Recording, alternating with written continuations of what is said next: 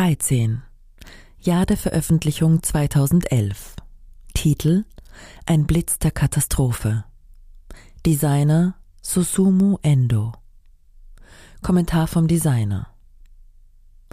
11. März 2011. Katastrophe im Atomkraftwerk Fukushima.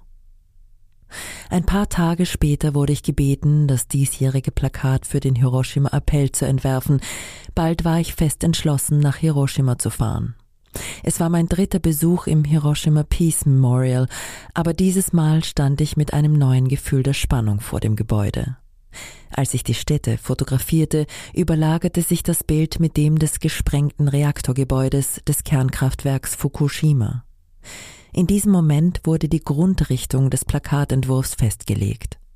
Ich glaube, dass die anhaltenden Diskussionen über die Kernkraft und das Gefühl der Krise in Japan mich in diese Richtung geführt haben.